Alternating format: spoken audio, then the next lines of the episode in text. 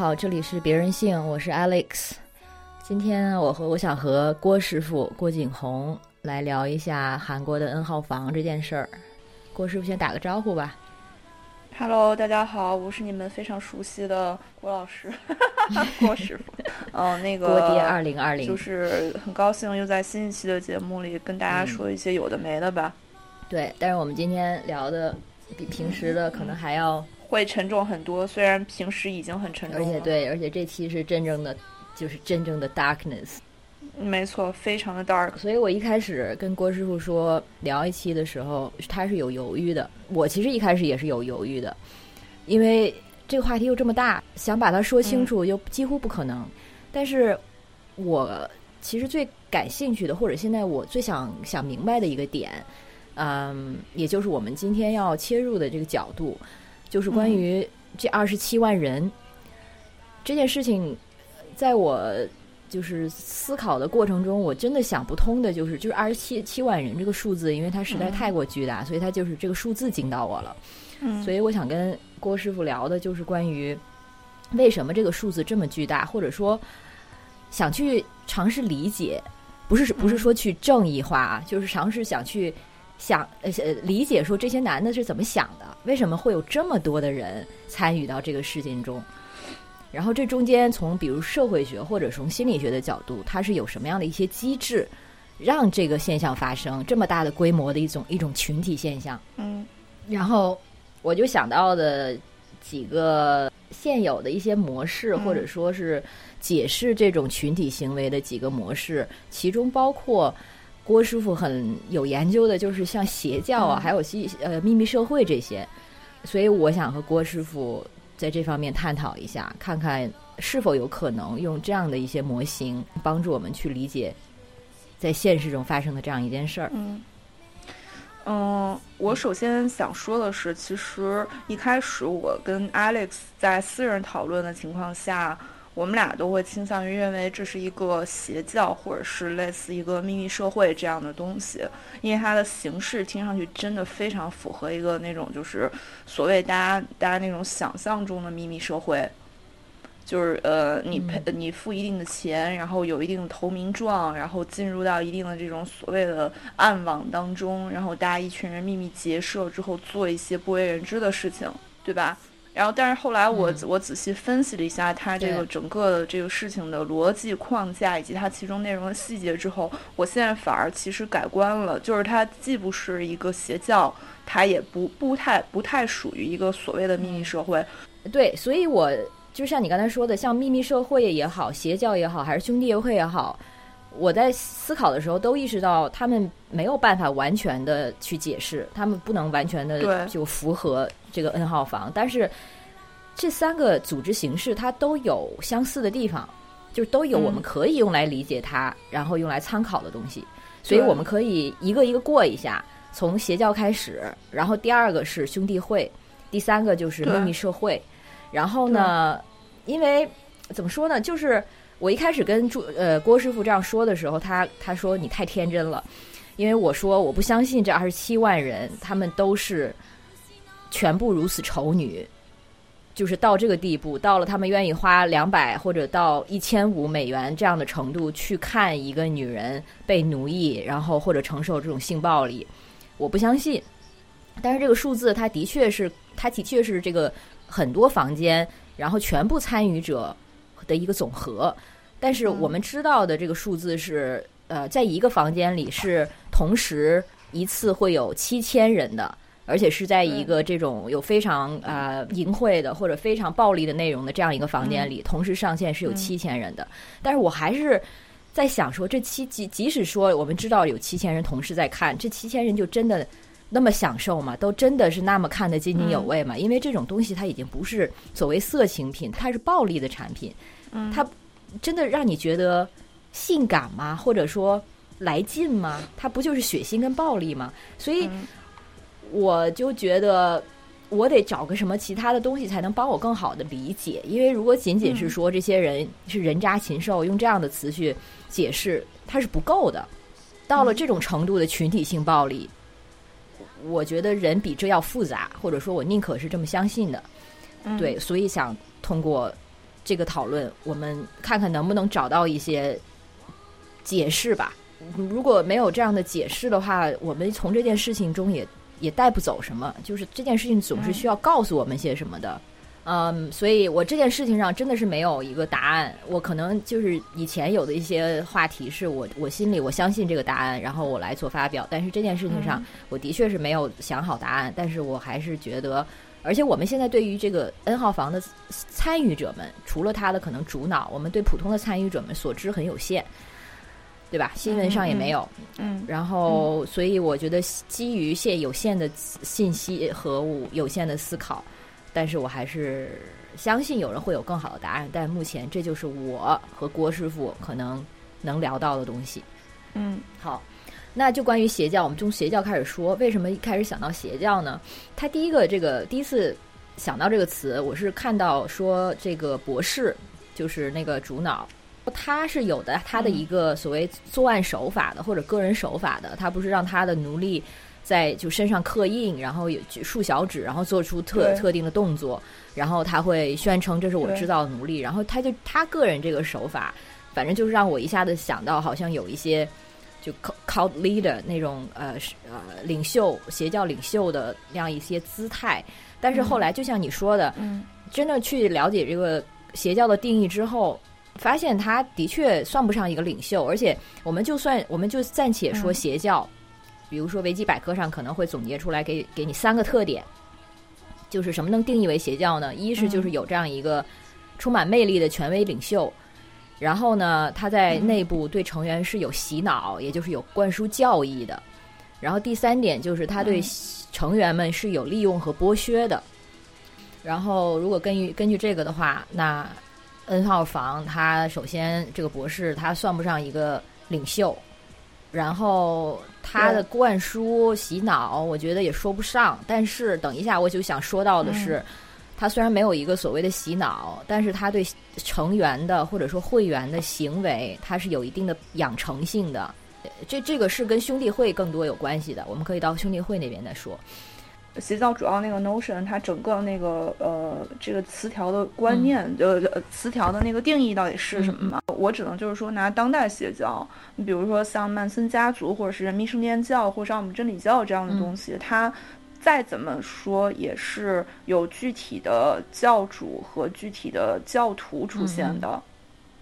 但是在咱们这个 case 里面，教徒全部都是被隐形化的。我说的不仅仅是那个奴隶被隐形化，就是买奴隶的人也是被隐形化的。我我觉得这个里这个里面很有意思的是，就是你不能完全说是互联网是赛博互联网把把这两者都隐形化了。我觉得它除了就这种交易方式，就是用比特币钱包来交易，然后用那个 Telegram 来传播，它可能跟这种就互联网呃关系有一点关系之外，其他更偏向于我自己认知中更偏向于我觉得很相似的是类似于那种就是古代的奴隶买卖。OK，它这其实是一个完完全全的一个很前现代的一种商业行为，就是那种呃比较类似像奴隶买卖的那种类型的商业行为，只不过是不会拿到明面上，就是政府不会让你公开去圈一个地当奴隶市场而已。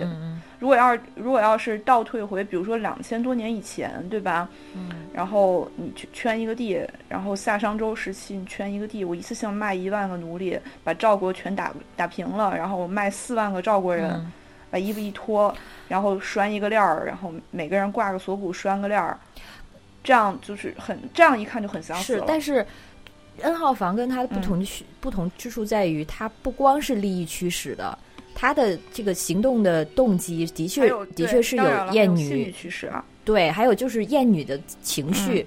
他的这个模式，网上的这个模式，其实让我还想到，呃，你知道 incel 吧？啊，那个 involuntary celibate 叫非自愿单身者，对，好像这个主要中国的翻译是这样的。那 incel 这个群体，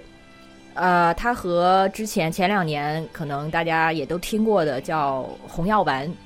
群体，啊，对，是。对，然后其实包括 PUA 啊，还有像那个 MACTO 啊，就是男人走自己的路，Man going their own way 这个群体，MACTO 他们其实都算在一个大伞下面，就是 Manosphere，就是这几年跟另类右翼几乎是就是并行的一种性别的一个新的啊、偏男权的一个文化，像 Four Chan、Eight Chan 这样的一些本来就有一些厌女情绪基础的这些网站论坛上，然后开始出现像呃 incel，然后 beta male，然后像就是所谓的 red pill，red pill 就是呃吞了红药丸的人，就是自、嗯。自自称我吞了红药丸，现在我能看到世界的真真相了。那这个世界的真相就是嗯嗯男人是被女权主义者压迫的这样的一个真相。天哪，天哪，所以呃，这样的一个大嗯 manosphere，算是把它称为男性主义的一个大联盟。下面像 incel，他可能就是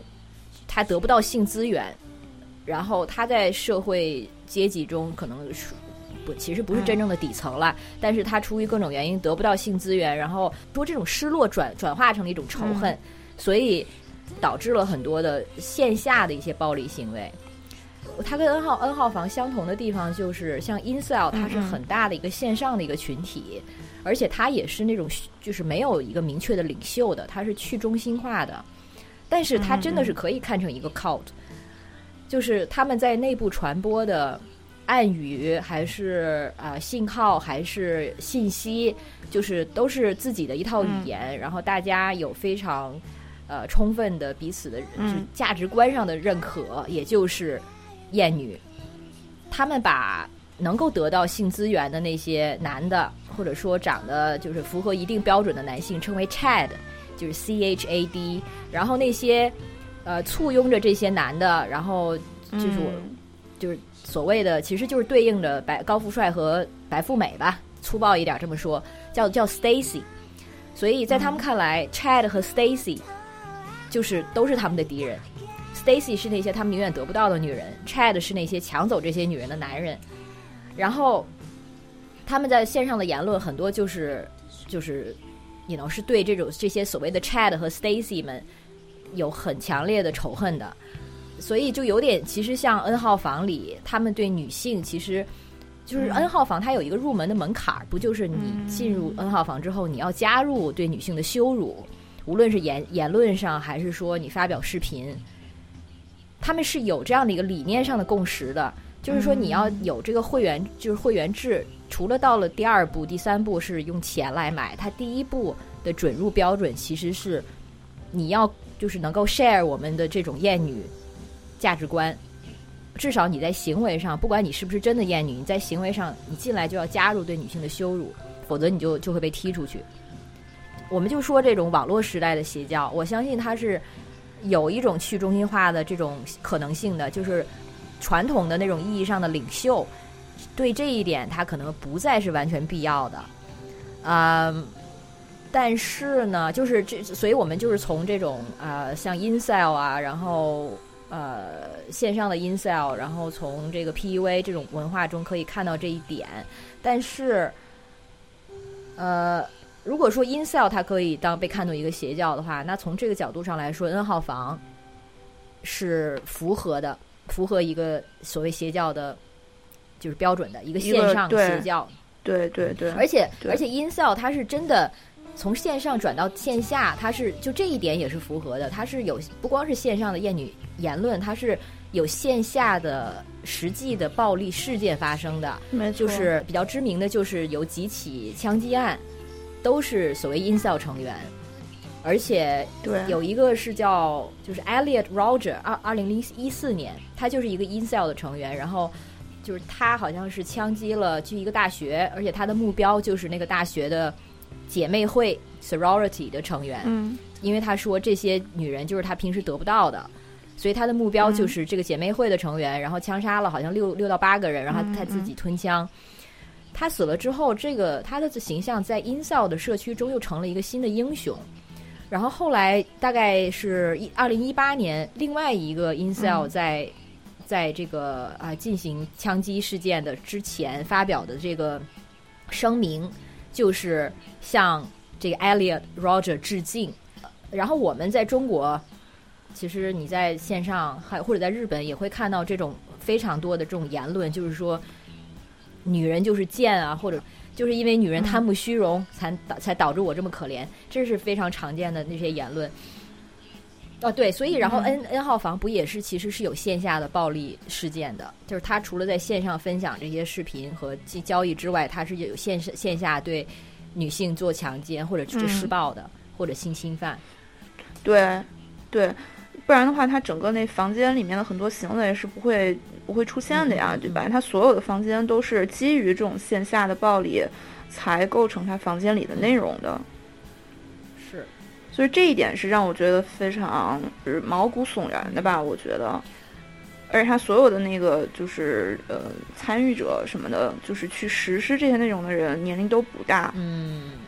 大学生、高中生。所以我就是觉得他就是一个东亚版的一个 incel。嗯，可以这么说。嗯，但是东亚版的这个 Insel 可能会比就是比如说欧洲版的 Insel 更加 dark 一些，因为欧洲版的 Insel 其实是激情犯罪，有一点儿就很激情了。当然，这个这个词儿不好啊，但是也就那么个意思。但是东亚版的 Insel 是更多的是一种就是精心谋划过的。你像比如说韩国这个 N 号房的事情，他就我精心谋划过，我不仅要犯罪，不仅爽我自己爽，我还得让你知道吧，就是 把这事儿卖出去，呃，对，就要多方面爽。对，然后你放到就是比如日本那个，我不知道有那种特别有名的那个宫崎勤事件，你有没有关注过？嗯，就是幼女也也是幼女诱拐，然后就是凌辱、强奸、杀害幼女事件，把然后杀了之后还把录像带寄给人爹妈，嗯就类似这种完完全全的那种 darkness，、嗯这是脱离了我们所能用的理论解释。就比如说，我们可以用，比如说，呃，像本雅明或者是希特克早期的对暴力的解释来解释一下这种就是群体性的暴力到底是为什么。但是对于个人相对个人的暴力，我们就没有办法去用这种理论来解释，这也只能用宗教解释，这是完完全全的魔鬼行为嘛，对吧？然后，嗯，所以我我才说，就是你比如说用 i n s e l 来解释，呃，欧美的很多东西的话，它其实很好解释，就是一种对他认为自己的同一个类型的群体，认为自己对于这个呃性资源的不公平所迸发的愤怒。嗯但是放到东亚之后，我们就不能完全这么解释，因为它里面不光是愤怒，就是还有很多非常 dark 的其他东西。对，这样对比的话，这种程度的性奴役，还有宫崎勤的这种诱拐幼女的事件，它的确跟枪杀、校园枪杀不是一个量级，真不是的。一种类型，不是一个对，不是一种类型的暴力。而且我会觉得，就是嗯东亚很多的这种暴力都是没有任何的必要性的，就是你既不能拿，就是你既不能拿它来解释一个群体整个的这种偶发行为，呃，群体整个的这种群体行为，你也没有办法解释一个群体在社会断面下的这种偶发行为。因为有一些种族屠杀算是一个群体在社会断面下，就历史断层下的这种偶发行为，对吧？嗯，然后就是东亚出现的很多例子都无法解释，嗯，但是我觉得东亚有一点，呃，环境就是环境上的因素，就是它的性别文化的发展特别的两极化，对，尤其像韩国，它的女权发展，它其实女权运动发展，我甚至觉得它现在是在东亚走在最前面的。那当然，那当然了，对，但是另一方面，它本身的传统的性别文化的基础又又又非常的根深蒂固，对，所以你就在同一片土壤中看到就是走向两极的两种性别文化，然后女权文化的发展，就是因为它的，然后它的性传统的性别观念又是这么的。就是不可撼动，所以女权文化就是走得越远，它可能产生的越大的反弹。你会觉得它是一个就是来来自比如说男性对于女权运动的一个反感吗？我是觉得有这个因素的，它是有嗯反弹的，就是因为他觉得，如果说像一些男性，他本身已经有足够的性别意识，然后他会意识到说，我现在所拥有的这些是所谓性别性别优势等等，嗯那看到女权主义运动，他的立场肯定不会，他就算不认同，他也不会是产生这么强烈的仇视。只有是当他自己觉得我现在拥有的这些东西都是理所当然的，嗯嗯性资源也好，还是性别红利也好，但是女权主义者们他们不是为了女权男女平等，他们就是为了整我们，他就是为了把我们就是把这些从我们身上夺走。基于这样的心理，他才会把女性主义或者女权主义者看作敌人，或者说把女性看作敌人，就是他的这种敌对性，我觉得是比可能这么说可能有点泛泛，但是我会觉得可能比西方嗯更强一点。那我这样感觉就很很像一个早期殖民者的那种感觉，或是早早期的那种就是。就是工业革命之前的时候，那种就是大贵族想法很像哎，嗯，就是奴隶他不光是，就是这个奴隶他居然不听，不但不听话，居然不听我的话，而且不是，而且他都没到推翻，就是他想，他还想怎么，他还想买我的地，我的天呐，你知道那种，他什么时候攒下了二两银子？谁让他攒的钱？就是那种感觉，对，是他自己本身感觉到了威受威胁，产生了一种。敌视的一种反应，所以他不光是说你们玩你们的，而是说我们要就是用这样的奴役手段把把你们重新压制住。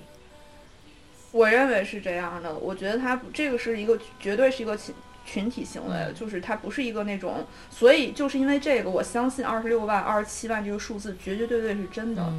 我不相信它是一个偶发事件，我也不相信这个数字是捏造的。嗯。而且像韩国，它之前的这个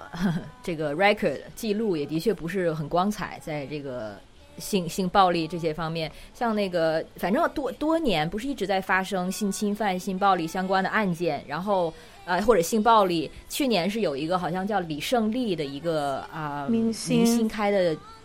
夜店里面，然后一直在拉皮条强奸，对。对，然后最后好像那个强奸者判了五年还是六年，就是他他们的常规。所以这件事情之后，N 号房之后，不是韩国在有一个大规模的群众请愿嘛？就是其中一点就是包换换掉那个法官，就是因为那个法官他一直是受理这种性侵、性暴力相关的，但是他一直以来都是判的很轻。嗯，所以大家这次觉得不行，一定要换人，而且成功了，成功的换到了。嗯，所以说他们的这个法律历史上。判判刑是不合比例的轻，这个几乎也是一个传统了。所以我们也看到的就是，就是性别观念在韩国真的是要非常的撕裂，而且在这种撕裂之下，对我同意，他的确我觉得是暗含着 或者说悄言悄然孕育着非常大的仇恨跟恶意。当然了，嗯，对。但我特别想说的是，他这并不能就是。这个暗含的这个恶意，whatever，绝对是属于 patriarchy society 的，绝对不属于 matriarchy society，你知道吗？matriarchy does nothing wrong。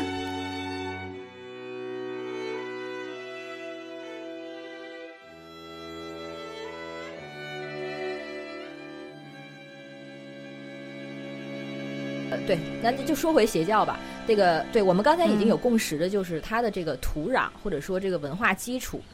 是有的。那当然，这个文化基础是可以解释这二十七万人的。但是如果我们还是从想从个人层面或者说从群体暴力层面来解释的话，我们就就还是回到邪教嘛。但是。刚才邪教，我觉得就是有有一些我们可以使用的就是参考点，但是邪教还有一点就是非常不能够解释 N 号房，就是邪教它是一般一般它是有一个使命的，那 N 号房，对我们刚才说到的，就是感觉它好像它的所有所有的行为动力就是只有是经济利益吗？就是好像他是没有一个所谓的愿景或者是目标的，而往往邪教是有的。嗯，而且就就就算是 incel，他可能他在网上或者说他发的一些声明，他也会指出这个愿景，也就是让世界上让所有的 Chad 跟 Stacy 都消失，或者说对。让所有的 Stacy 都重新属于我们，是这样的一个使命。但是我们从 N 号房目前的新闻中好像没有看到任何这方面的信息。而完全没有对，就是性奴役跟暴力对他们来说不是为了达成一个目标的手段，而就是目标本身，有这种感觉。有，嗯，我感觉他一就是像，就是就像一个，还是刚才说的，像一个商业行为，就是像一个奴隶买卖。对。然后二就是一个那种，就是这就是一个群体性社会的显性群体性社会的一个隐性展示而已。就是显性的这种 patriarchy society 的一个隐性展示。其实我觉得他，你要给他抽丝剥茧讲的话，他没有什么非常就是很猎奇的部分，除了其中一些手段非常猎奇，手段的确是前现代的手段，对吧？但是所谓的这些手段，其实换到就是当代的这些一些隐秘性的手段的时候，它就会变成那种 PUA 啊，就言语上的东西啊，精神控制啊，它就是咱们的社会的一个写照。所以，它咱们的社会有多少人，它就会有多少人啊。就是我觉得，之所以有这么大的一个数字，它除了就是父权社会也好，还是性别文化也好，当然这些都是非常有力的解释。但是我其实觉得这些解释还不够。我是觉得这二十七万人，他其实并不一定都是所谓的标准的厌女者或者仇女者。那你说，你先说吧。嗯，我是觉得他们的行为中，他是因为所谓的性别文化，他们就是我刚才说的养成，他们有一些人是被养成的。对，所以。像邪教，它其实就是一个养成，可以对行为进行养成的一个环境，包括它的所谓洗脑，还有它的这个呃教条的灌输。当然，我们刚才已经说了，为什么邪教这个模式不是完全的符合，但是像兄弟会也好，和兄和秘密社会也好，我觉得它也是有这种对行为的养成的。所以，我是想从这个角度。去解释说，可能这二十七万人的他们中间的有一些的人的行为可能是这样的，就是说他们并不是现成的，是丑女者，或者说他们本身就是暴力的施加者才加入了 N 号房，而是说他们出于各种原因加入 N 号房之后，在这个文化中慢慢养成了可能更趋近于厌女的这样的信念，或者是。实践这里面我有一个就不是那么同意的一个一个小点啊，就我当然我我觉得这个整个事情它那个就层数它一定是非常复杂的对吧？它里面一定有你说的这一层，但是我我觉得我的我这边就想说的那一层是，呃，你比如说我还是举一个具体的例子，就是你比如说像那种就地缘战争下这种种族跟种族之间这种屠杀行为。我们举一个非常非常近的例子，就是我之前看了那个，就是呃，我想想，乌克兰和波兰之间那个种族屠杀行为，在二战后期的时候，然后有一个很有名的电影叫《沃伦》，呃，他这个电影拍了可能三个多小时，然后有一个小时都屠杀现场的选择。当然，这样的这样的现场，它发生在任何一个时候，就卢旺达屠杀也好，然后波黑塞尔维亚也好，然后那个车臣俄罗斯也好。然后，whatever anywhere，就是 contemporary world，任何一个地方都会发生这样的屠杀。今天你的邻居还是你的邻居，明天你的邻居就可以拿着农具来把你的头活活锯下来。这种，你说这些就是一个两个的这种，能够拿东西锯子把你头锯下来，然后把你眼睛挖出来的普通人，他真的是一夜之间被。一个所谓的什么东西养成成这样了吗？这个时候就会回到我我自己会认为的一个就是终极的一个一个点，就是 patriarchy society 下面，从呃也许已经把这种呃所谓的群体性，就这种主观暴力，已经写进了呃整个社会的 structure，整个社会的 logic 里面。所以，我真的不觉得它有可能是一夕之间，或者是一段时间之内就可以给你养成的。而且，这还有另外一个重重要的一点，就是任何一个邪教在面对他的成员的时候，他会付出一个很长时间的情感劳动。就是教主本人啊，教主本人以及他的各种分舵主，他会不断、不断、不停的去给你、去给成员进行一些就是一对一的、一对十的这种一对一百的这种情感劳动。对吧？你像著名的邪教，就是天主教盖了章的那个，就是天主教分支的那个 Jehovah's Witness，就那个耶耶和华见证见证会，就是大家在北美、欧洲在路上，他会塞你一本瞭望台的那个那个邪教，然后那个就是一个特别有名的，是教宗盖了章的邪教嘛，然后他会不断的追着你，然后就是进行无止境的情感劳动，让你免费去，比如说周日免费去教堂去那个。community，然后吃东西啊，然后给你唱歌呀，然后给你宣扬一些上帝的行为啊，什么乱七八糟那些，然后等你差不多一年半年，就是组织成功了之后，然后就会再灌输一些很多很相对就比较比较 exclusive 比较极端的东西了。但这个这一点在 N 号房里有吗？还是首先要提出的是，我们对 N 号房成员现在所知的有限。那初步的时候，它其实它其实非常初级的，它就是有一些信念的共享，包括像那个呃耶和华呃见证者，他们最初级的这个入门的时候，他给你的是一个非常好消化的，然后呃这样的一些理念。那 N 号房其实它最初级的时候，我们刚才提到就是共享一些对女性的侮辱，你从言论上还是从行为上，那但是我我我会感觉他一开始的这种就是共所谓的共享就已经有点极端了，就是他其实一开始是在筛选，不应该是共享。对，所以或许我们就哦可以从这儿说到兄兄弟会，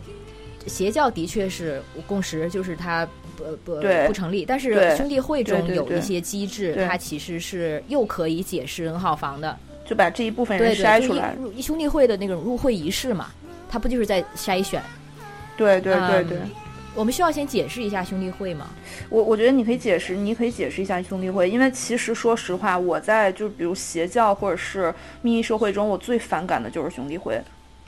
嗯嗯，因为它就是它就是我们这个整个这个美呃 patriarchy society 的一个强烈的写照和组织我们这个 patriarchy society 的一个背后的东西。嗯对，，OK，兄弟会呢，简单的说，它其实是有一个希腊的一个学院的传统，所以就是它的名字也有这个词根，但是它现在在美国，尤其是一些所谓精英大学，其实英国也有，有有有，呃，英语世界都有。对对，所谓精英学校更普遍，就是你入学之后，你进到这样一个英文叫 fraternity，然后这样的一个基于性别的，呃，这样的一个小俱乐部里，然后相对这个兄弟会的也有姐妹会，就是 sorority。然后它其实其实就是基于性别，它并非是基于你的兴趣或者什么。，嗯，但是对，但是它是一个很很重要的一个资源，就是在你毕业以后，它其实是你在兄弟会呃建立的人脉之后，会是你真正步入社会之后，它其实会是你之后的一个非常重要的精英层面的人力资源。基本上，然后，对，而且它之所以它的现在这个结构，它这个存在这么难以打打破，也是因为背后的权力跟跟金钱，其实都是这这这些东西在支撑。对，呃，像去去年被特朗普提名的那个 Cannibal 嗯。那位大法官，啊、后来不是被指证性侵犯嗯嗯，然后他就是一个非常典型的一个兄弟会的一个成员，然后他们的这些所谓的娱乐传统，其实，在我们现在看来，非常没有没有人性，然后也就是很前现代的很多东西。对，就非常的原始粗暴，然后就是要比拼的，就是谁能谁喝的多，然后在合理合法擦边球的范围内，然后怎么把把女的给搞了？对一些研究中有显示，你加入兄弟会之后，就是兄弟会的成员比不是兄弟会的成员三倍以上更可能强奸女性。就是仅仅是你作为兄弟会的成员，不管你自己是什么样的人，但是你加入了这个群体中，你可能进行嗯性嗯犯罪的这个可能性就已经增加了。呃，当然就是跟他们的这个结构就是有关系的，因为他们建立于这样的一种男性气质的展示，然后他们展示的方式完全其实是建立在对这个男性这个群体之外，也就是像女性还有一些少数他们的呃暴力施加的基础上的。对，没错。嗯，所以呢，然后兄弟会它的一个入会的仪式，呃，像可能英国还叫 initiation，然后美国嗯就叫 hazing、hazing 这个呃哦，这很露骨的行为词，这都是 你知道吗？对，hazing 它其实在美国有一些州已经被禁止了，就是因为在这个行为中，就是它太实实实在是太失控了，然后中间产生的破坏还有这个性性侵犯都是非常常见的，嗯，所以呃，hazing 这个行为其实就就是让让我会想到 N 号房你的这个呃入会的门槛儿，准入的门槛儿。嗯，就是你要能做到说我我也能做到这个程度，你才准入。那这样的话，那他们这个准入就是入会或者说加入 N 号房要分享什么什么东西，它也可以看作一种入会仪式啊。嗯。嗯的确是我，所以就是说到现在，我觉得可能就是，嗯，兄弟会更能够去解释一下为什么 N 号房这样的东西会如此大规模的出现，然后参与的数量会如此的多，而且还会被这么的漠视。就是我们所说的漠视，不是说那种就是呃完完全全看不到啊，而是那种就是看到了，但是大多数人无所谓。对对看到了装看不到。对，之前还有一个新闻，就是我们在别的女孩的那个微博上发过，然后是一个翻译的文章，它是二月份的一篇文章，英文的翻译过来，然后中间就提到一个事情，就是其实其中有有过一个成员。会员他是刚加入的时候是惊到了，然后他觉得这不对吧，然后他去报警了。对，报警之后，警方完全没有任何反应。他想说，哦，原来是这样，那他就回去了 N 号房，而且后来又成了其中加一个入了一个，对，他又他又成为了一个房间的那种群主，你知道吧？就是你的是非观完全就是在这种没有人没有人干预的情况下，它就会发生扭曲。对你自己已经不能靠自己的良知去判断什么是对错对。是这个能够用兄弟会解释 N 号房的一个特别相似的东西，就是兄弟会里面有一种就是呃所谓的你达不到某一点东西，我们就可以把你踹出去。你因为有很多人大一的时候进了，大二就被踢出去了，对吧？对啊，就是他的入会仪式，它其实就是建立嗯兄弟会内部等级感的一个仪式。hazing 它其实不光是，呃，这个更多其实是是对这种准入的会员的一种羞辱，等于就是给你点颜色看看，嗯然后你不光要证明你可以把自己放放到这个就放放这么低，还要证明的话，你就是你你得听我们的话。就是通过这个入会，已已经是所谓的 senior 们把这种羞辱嗯写到这些初级会员的身体上，就是就是这种等级关系是有的。嗯嗯，那不过这一点上，N 号房又好像没有很没有很明明。显。N 号房这一点又回到了商业社会，就是你有更多的钱，你就可以去更高、更高级的房间，所以它其实更像是一个就是我们现实社会中、现实的消费社会中的一个小的缩影。嗯、对，它顶多就是谁谁愿意花钱，谁有经济能力，谁能这个 access 到的这个呃等级，或者说就是冒号了，这个对色情品的等级就越高。嗯，而且他内部内部也没有这种互相的一种羞辱，至少我们不知道啊，不知道是不是真的有。但是目前就是房间主对成员的也不是羞辱吧，就是你付不起钱，或者是你不交投名状给你踢出去这种这种事儿。对，给你开开除会籍。但是呢，说回这个养成啊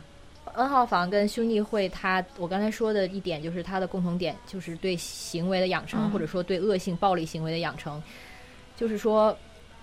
呃，你加入这道加入到兄弟会之后，就就像你加入到 N 号房之后，你会发现。就是这个等级是在慢慢的升高的，或者说是暴力或者失失序行为的这个等级。你一开始加入的时候，可能只是需要说说一些对女性羞辱的话，然后呢，N 号房里不是有那种熟熟人房吗？就是你把你身边的人，你甚至你的家人或者你的前任、你的朋友女性的信息公布在里面，或者说是你把他们的照片公布在里面，然后被被人 deep fake 成这个色这个色情品，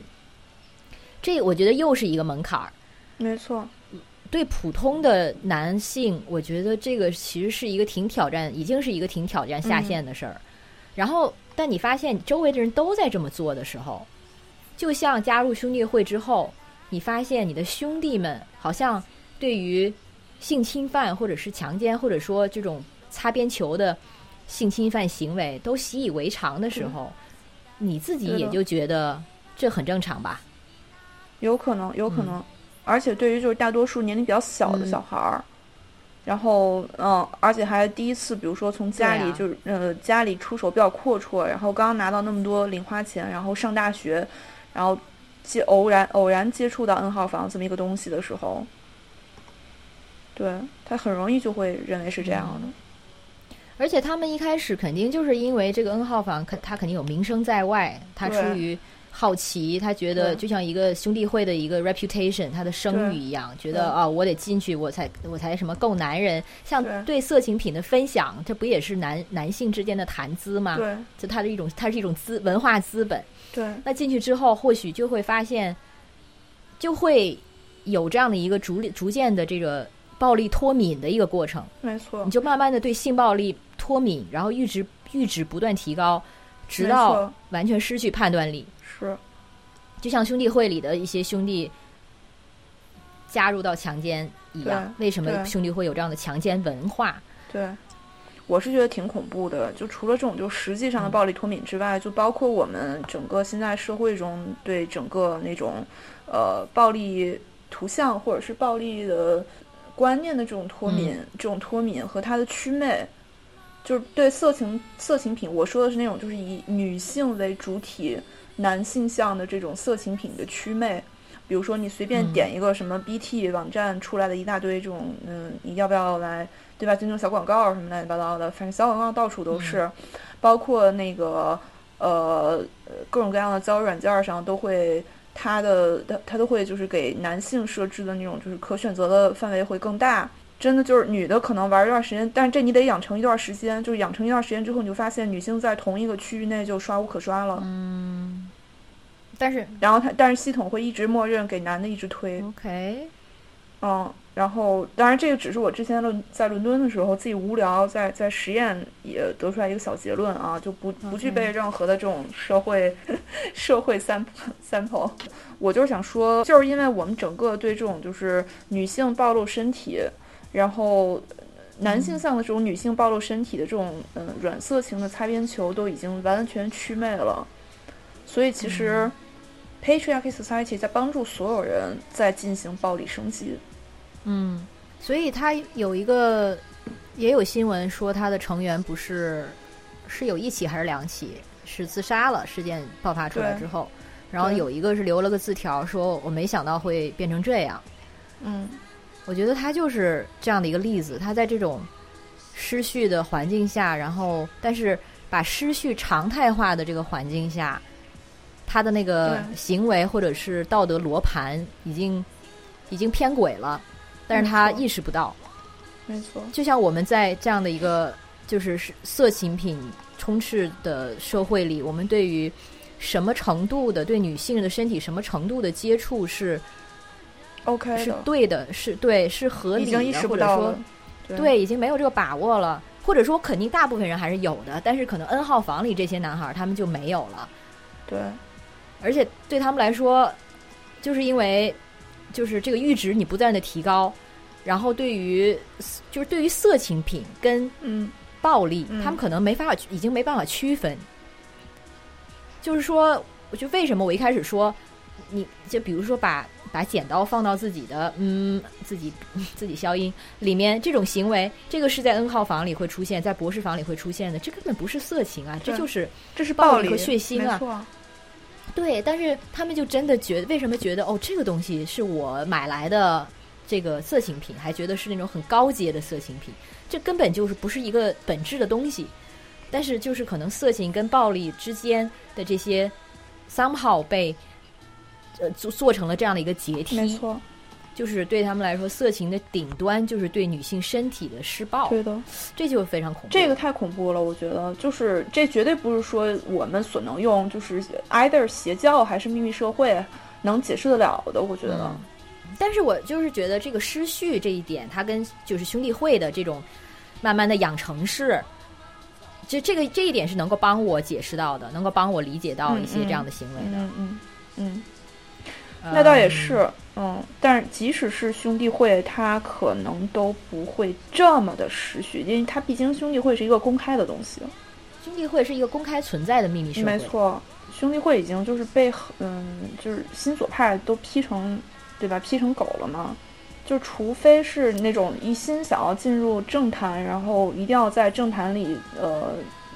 就拜把子。一条藤上好七个蚂蚱要连在一块儿，剩下几十年都要在一起的这种目标，就是要选美国总统的人才会进入兄弟会去待到底，不然的话，我觉得正常人不会在兄弟会里待到待多长时间的。嗯，我不知道哎，我是觉得你进去之后反倒出来会更难。就是进去之后，你意识到说，你在这里面，即使说可能对你的道德感会有很大的冲击，即使你的这个所谓道德天平没有发生倾斜，即使你知道你在这里做的事情不对，但是你说出来以后也会有一定的影响，是吗？对我，我是觉得你你已经干了跟他们同样干的干的事情，那是这个是。对，这可能就是这种入会仪式它的作用，就是你已经脏了，对，所以你已经回不去一个正常人的轨道了。那是，嗯，所以你也就只能是在这个这个这个这个群体里面跟他这些人抱团。其实邪教不是，其实也有这样一种方式进行就人心的控制，就是他们会告诉成员，你们现在离开你，你到外面你是没法存活的，你现在也只有留下来，然后跟我们在一起。所以对很多人来说，脱离邪教才那么难嘛。他即使后来已经觉得是有什么不对了，对，那倒是。那这一点还是，但是这一点还有一点儿，就是小好小好区别，就是邪教，你知道，好多邪教成员到最后他都觉得自己没错，哎，他真的觉得自己在里面是得到的是他人生最好的一段经历。你看查 Charles Manson 都已经入狱那么多年了，还有人觉得他是人生最好的 founding father。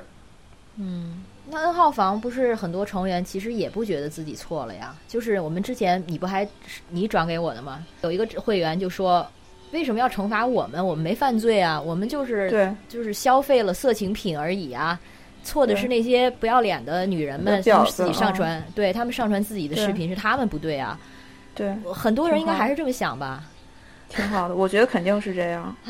当然，包括咱们也有嘛，很多不能说的东西，对吧？就是我们转了半天，每条都被限流，然后那这个也能从一个侧面说明为什么这个东西：一，它社会一定被会帮他脱敏和祛魅；二，社会会就是 patriarchy society，特别是传统的 patriarchy society 会帮助这个东西来，就会允许或和帮助这个东西发展。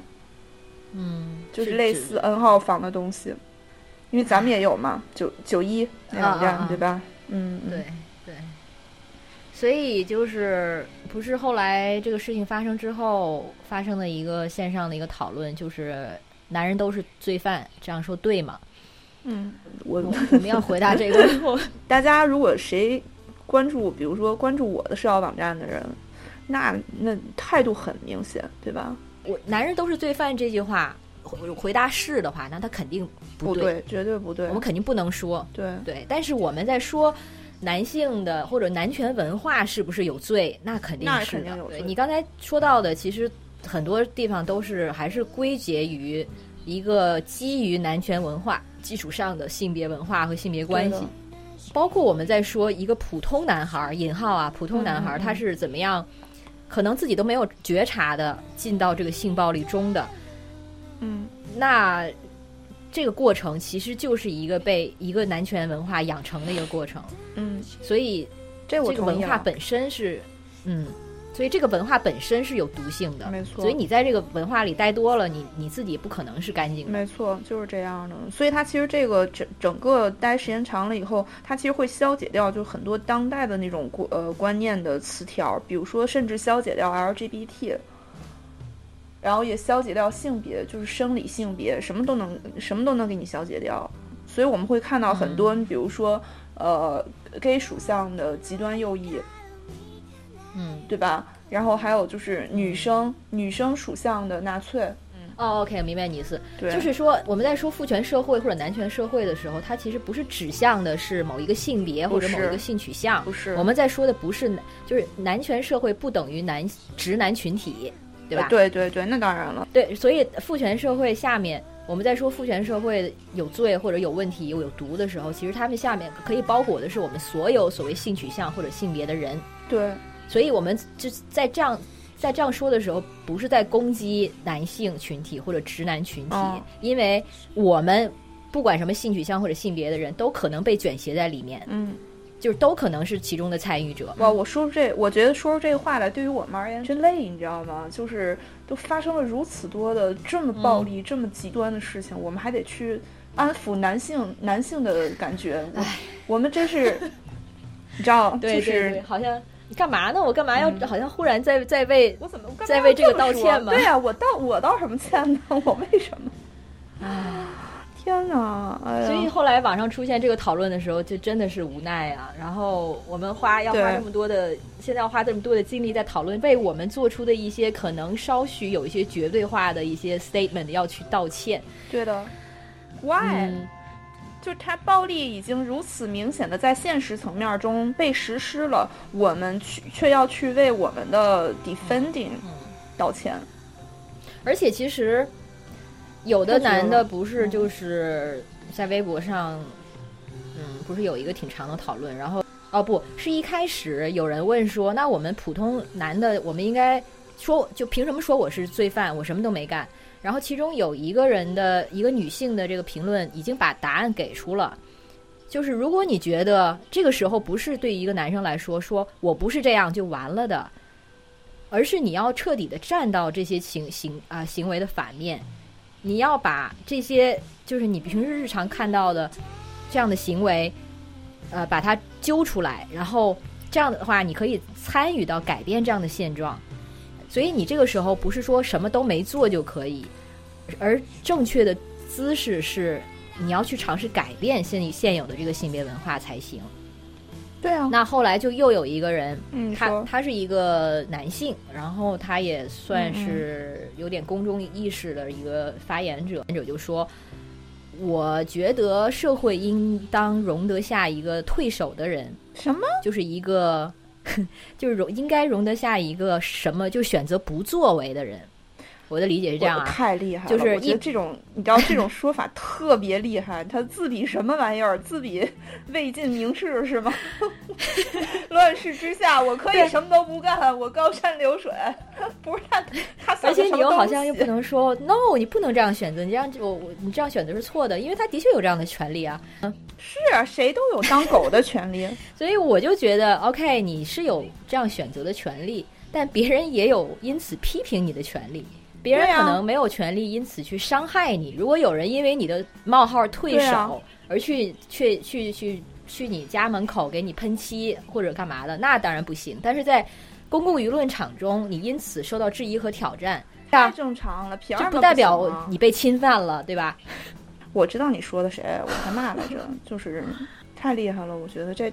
要就这帮人天天叉着大腰子。对不起，我现在说话开始粗俗了啊！对不起大家。那个，这帮人天天在网络、在互联网网上逼逼赖赖，总之天天站在那儿，不是分享分享一段我写论文的心得，就是分享一段我的我我看到什么书的摘抄，书摘一千五百字，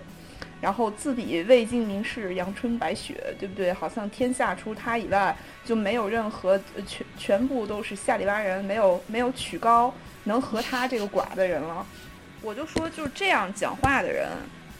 嗯，都是天底下第一大庸人。我我个人真的觉得，只有酸腐秀才才无是处，是大英雄自风流。是大英雄，没有人像他这样，就是我站出来说怎么了？你他想说什么？他不就是想说我我有当狗的权利吗？但他又不能吐出来我是狗这个。这个事实，他他是说我我想田园牧歌，我想无为，我想我想无为而治，不因我没有作为而被批评。反正就是说我不想做什么，但是你又你又不能批评我，凭什么呢？这这社会就是有 N 号房这样的东西，就是因为这样人的纵容。对我真觉得这个人，他的确是这样一个文化的参与者。当然，我不是在对这个人做个人的攻击，我就是觉得。我们每一个持这样的态度的人，其实都是这个文化的参与者。那我们如果对，如果我们已经 establish，就是已经确认的一个事实，就是这个文化本身就是根源，就是有毒的。我们要改变的就是这个文化，然后这个文化可能把普通人都会异化，都会变成有毒的人。即使你本身可能不会是一个对女性或者是对少数实行暴力的人，但是在这个文化中，你会慢慢的被淹成那样。不是阉割的阉啊，就是腌肉的腌。那如果我们对这点有共识的话，那就是要改变这个文化呀。那如果你你的你的不作为，比如说你身边一个人，你可能你很敬仰的一个老哥吧，在身边说女人就是欠逼，然后你你给他鼓掌，或者说你出于各种原因就就就过去了，就沉默了。然后你没有指出来，那其实这一刹那你就是在参与那个文化，然后这个文化因此又会培养出更多的施暴者。那你怎么能说自己对这个行就对后来像 N 号房这种事件的爆发没有？你当然没有直接的责任，你你怎么能说自己没有完全没有责任呢？对呀。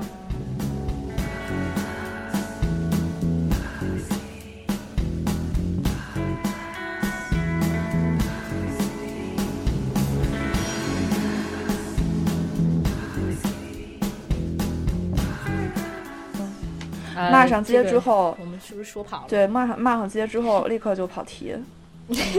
然后关于邪教，我们一开始是不是没说完？你还要做什么补充？就是当然还是非常庸俗的，就是邀请大家一起读一下这个维基百科上对于比如说邪教或者是密社会这两个概念的一个界定。然后它首先对于密社会的界定会说是历史上一些下层的民众为了谋求精神寄托或生活帮助，在秘密状态下结成了各种不同名目的社会群体或组织。所以其实就是在社会学或者是人类学的方面上，它会呃，特别是当代的我们所熟知的这种就是呃左派学识上对于密社会的认知，它其实是认为密社会是一个很进步的一个概念，因为。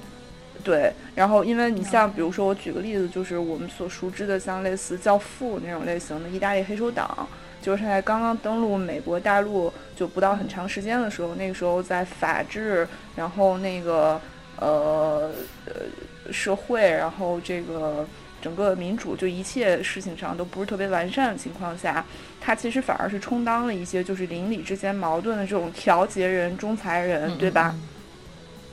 对，然后再加上就是当时呃，我们同时间对比，比如说在晚就稍微早于他一段时间的这个呃所谓的这个红门，就是我们都很熟悉的后来香港这这些红门的这个分支，这些所谓的是台湾的这个竹联帮也好，然后就是香港三合会也好，它其实也后来都是属于那种就是呃我们所叫当然是黑社会了，对吧？但是它其实这种呃这种黑社会性质的那个密社会，它也是充当一个民间的仲裁者。另外一个邪教这个东西，邪教这个东西，它相对于密社会，肯定它的那个进步性进步性几乎是趋近于零的。就是，也许它有一些，但我也不知道，它可能最大的进进步性，也不是说进步性吧，就是对人那种所谓的 comforting。他就是可能最多最多是对信徒有一定的 comforting，但是因为我们都不是邪教，就是精神寄托呗啊，没错，所以我们都不是邪教信徒，我们就很难感就是 get 到他那个那个精神寄托。但是邪教肯定是更加呃属于那种就是群体性议政、群体性验证那种感觉。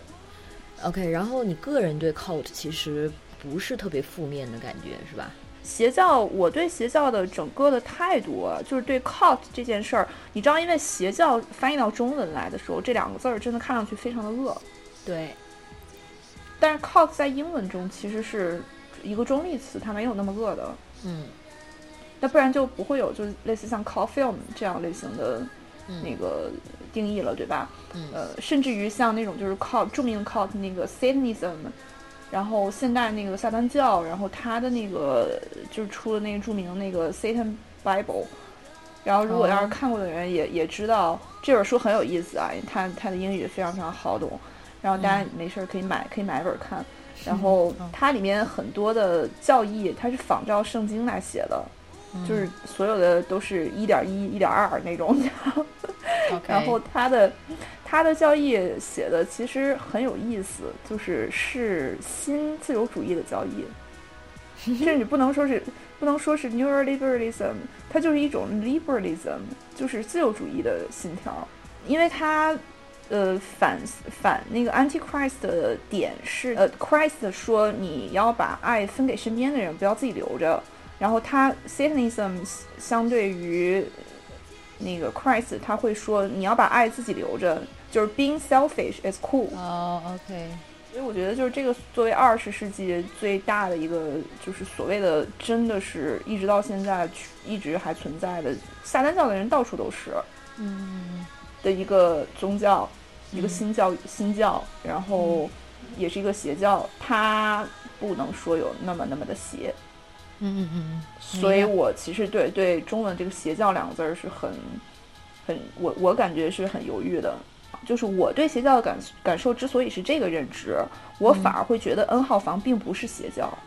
哦哦哦，对，一开始在微博上有很多很多的，就是 N 号房邪教说。哦，是吗？已经有了呀，很多呀，就说那个跟呃跟那个呃都市传说说吧，然后暗网说，然后那个还有把 N 号房跟什么呃韩国的这种各种各样的邪教，就是新的那个跟朴槿惠联系到一块儿的那个邪教，那个叫什么来着？我忘了。嗯，然后这些东西说，就是都都有一个呃阴谋论的连接。我我就看到这些东西的时候，我就会觉得，呃，这个不太靠谱。嗯嗯。我现在要想讲一个很有意思的东西，但是我希望大家不要去相信这样的东西，你和学习这样的东西，好吗？那行，那你自己得圆回来。我试着说一下，大家要实在不行可以当当故事听嘛，就多有意思，对吧？就是你为电台增加一些猎奇度。你想，你想。就是密宗里有一个很有很有意思的东西，叫断法。如果你是修习断法的僧人的话，你需要把自己置于一个非常极端的境地里，比如说经历一百零八种恐怖意象，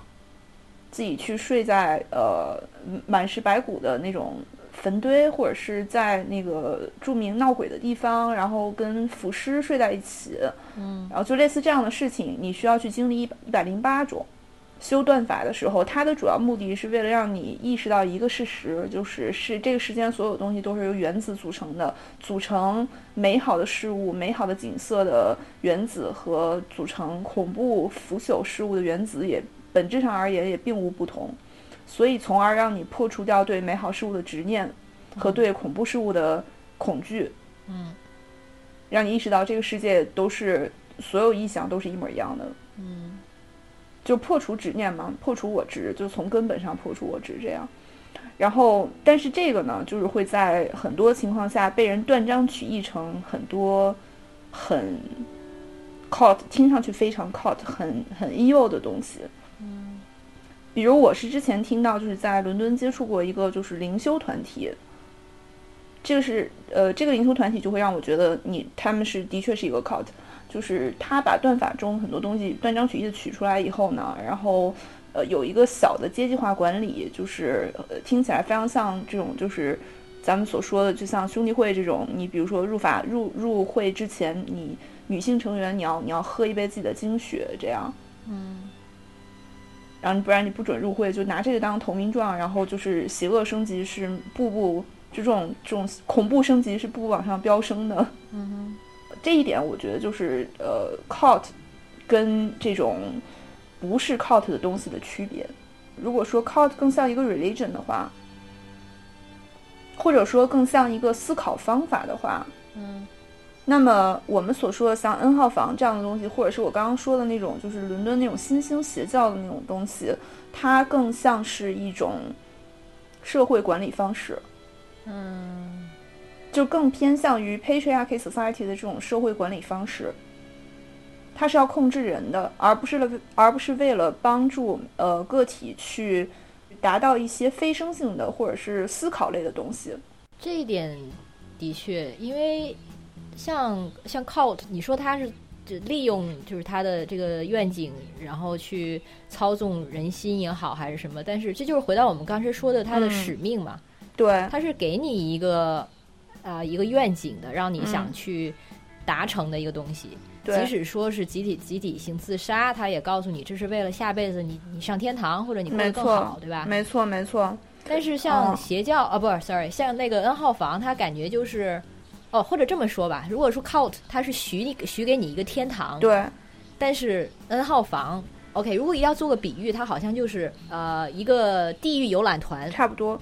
就是你加入这个会员，他你可以得到的什么呢？就是去地狱走一圈，去看一下。但是你不用，你不用，你不是地狱的成员，但是你在里面，你可以看到其他的这些女的是怎么遭罪的。对，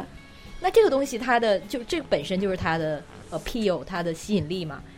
呃，一个是这个，再一个就是给大多数成员一种你们即使在社会上 powerless，你在我们的房间里面也是 the king。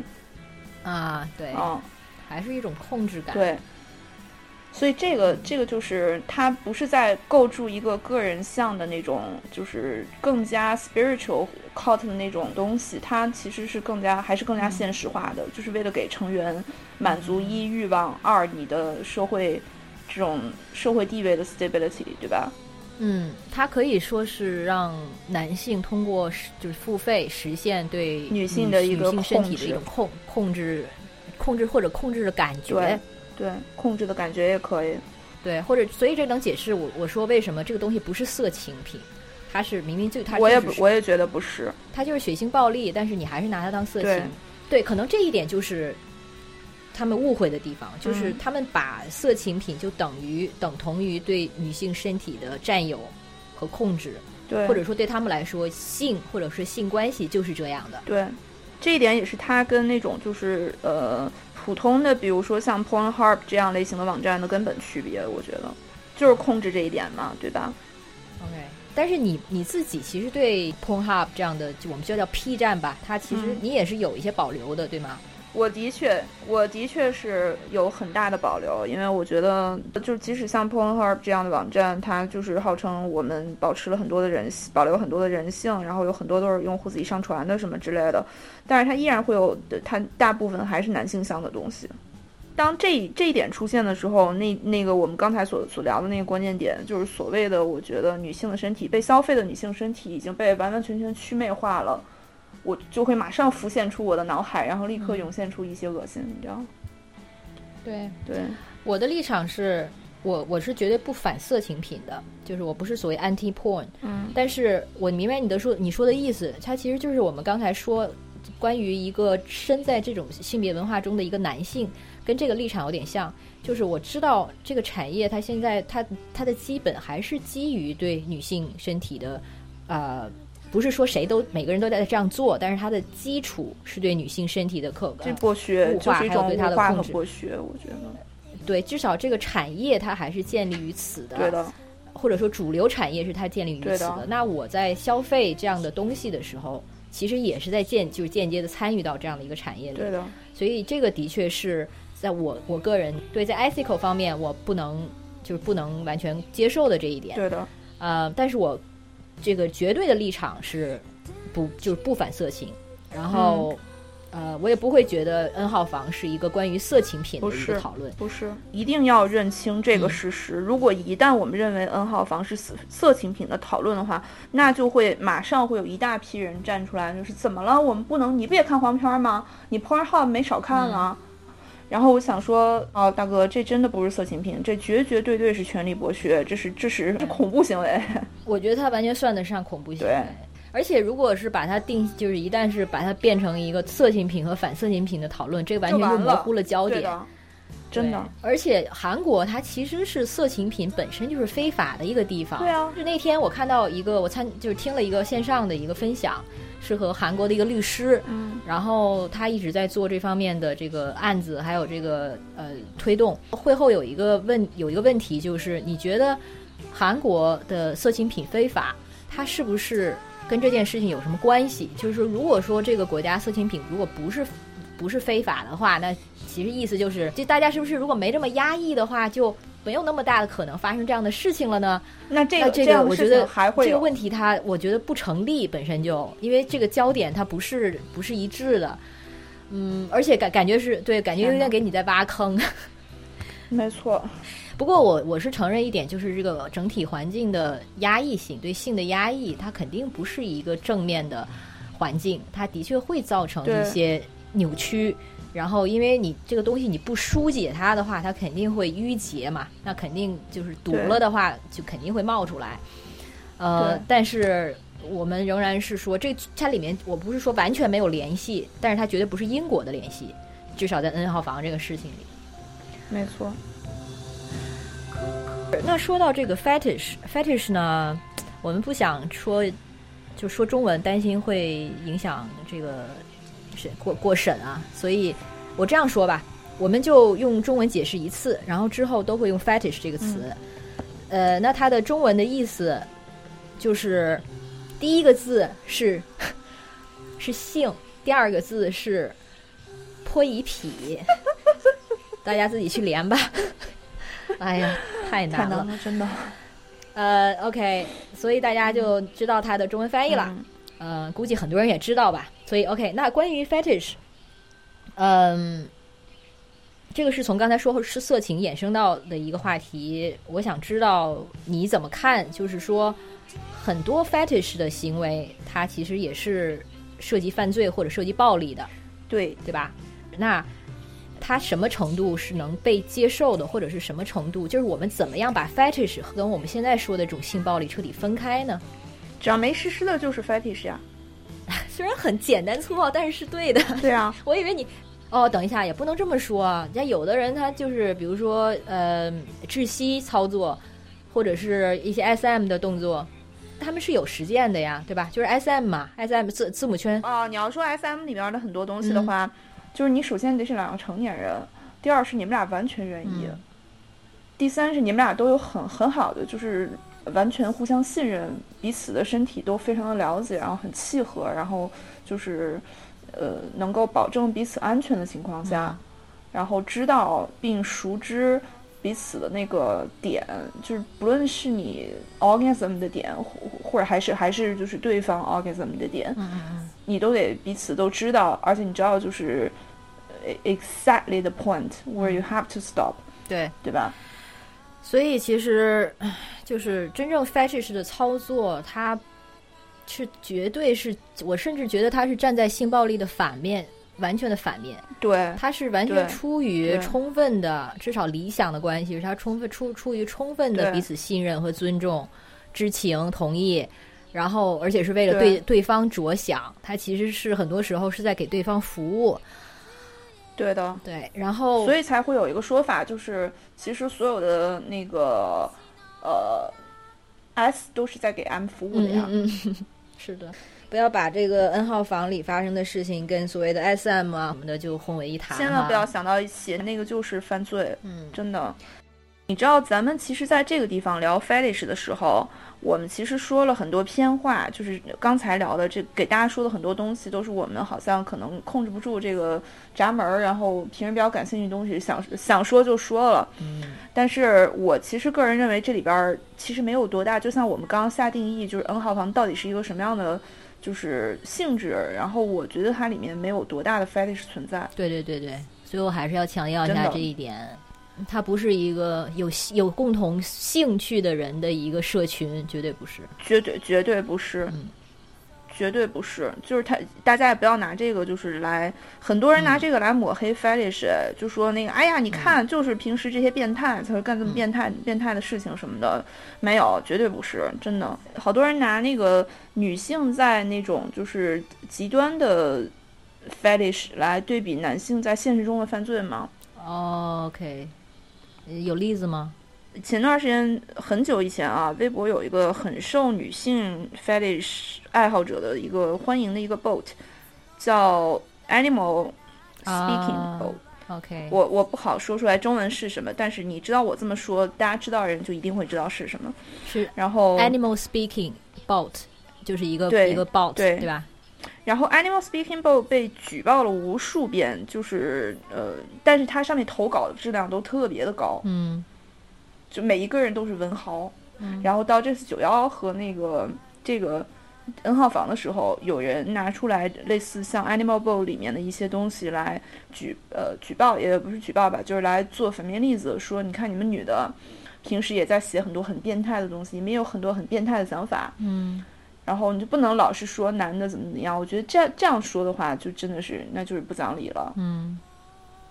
就是大家再怎么样，女就你你拿一个虚拟的东西出来，就拿虚拟 fetish 没有达到达成的 fetish，也不会达成的 fetish 去跟实际的犯罪来相比的话，那人类那岂不是真的就是魔鬼了？嗯，就还是我们之前回到的人有没有幻想的资格？有。你你你幻想什么？其实你都有这个资格，即使你的幻想中你可以幻想，随便幻想，对，是有对有对别人的暴力跟伤害，你也有这个资格，但是你没有资格去实现它。或者说你要敢这么做的话，你要你要承担后果的。嗯，对，而且就是当然理想的是我们因为有法律的束缚，所以大家这一点都非常有公就公认。你你你幻想，比如说你对一个人恨之入骨，你想杀了他，但你不能，因为杀杀人犯法。那你其实，在性暴力上应该是一样的，但是就是因为这时候也体现出，比如说至少在韩国这方面的法律它还没有到位，或者说它没有它的保护机制还没有到位。没错，否则的话就没有我们刚才说的那些，你入会仪式，然后发现诶这个东西可以做，它是正常的，而且那么简单。号，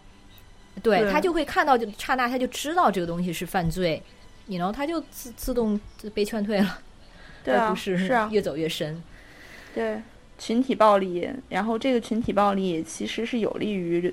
类似 patriarchy society 挑选成员的，所以很多人会讲出那种，哎呀，这小伙子还要考公务员呢，然后他还要那个什么，还有大好前程呢。哦，他就会讲出这样的话。对，前前前几年不是有一个新兴的人，他是是反正是常春藤的某一个学校，我忘了是哈佛还是耶鲁。没错，没错。然后他新兴之后，大家反倒都站到他的一边，说哇，这是一个大好前程的一个好青年，他就这样被毁了。他对啊，因为他强奸了别人，他就未来就要被毁了嘛？啊，这什么逻辑？太厉害了！我觉得这种逻辑就是让我。这个才是我们这就是我们所生活的，就是整个话语场当中最恐怖的部分，而不是所谓的这种，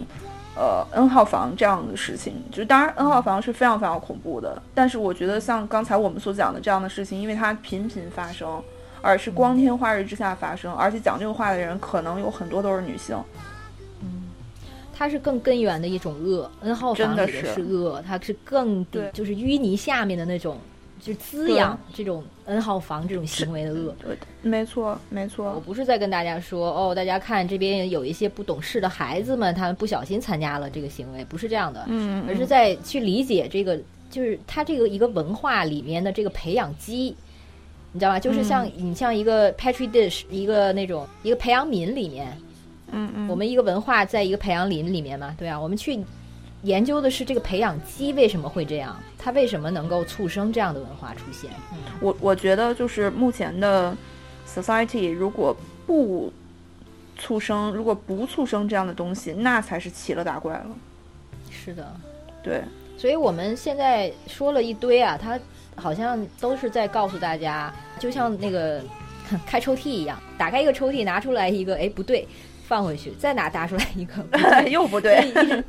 没 有对的。一直在说的都是都是说这个 N 号房它不是什么什么什么。对，从邪教到兄弟会到后来的这个 fetish，我们都是在解释说它跟这些不同的地方在哪儿。对，但是像一开始说的，其实就是出发点是希望大家能够通过先知道它不是什么，这个迂回的更好的去了解它吧。对，然后其实他跟我们说到的。每一个这种机制，它也有一些共就共通的地方。对，所以就是说，希望如果大家能够得带走点什么的话，可能就是这些吧。对，反正我我觉得我们也没有，我我个人对整个就是整个事情或社会或时代的走向，早就不是像前两年那种什么啊，我个人的存在就可以影响很多人啊什么之类的。我要是我要是能这么想就好了。那个，我现在是。已经，我我觉得已经超出我的所想和所预料很多很多了，所以我不知道还能做些什么，我也不知道自己还能干什么，我只能是，就是像这种咱聊天儿，有的没的可以说一些，有人听的话，那可以跟我聊聊，对吧？要没人听，那就没人听吧，因为你就像这次二十六万这个数字，你吓到了，我也我也非常的惊吓，真的，再加上那个。频频的最近出现的这些，对吧？又是偷拍女同学，又是高三男生往女同学杯子里吐口水，什么什么拍女同学裸照什么之类的。九幺这么多的成员，然后就一大堆这些事儿吧。没有答案，但是我们这不能阻止我们去了解他，或者是谈论他，或者尝试去理解他。对。嗯嗯，那谢谢大家的收听。然后这个这期想法，如果说我们觉得不对或者不成熟的地方，就欢迎留言吧，或者来我们微博沟通评论。嗯嗯，那先这样，下期见，拜拜。下期见，拜拜。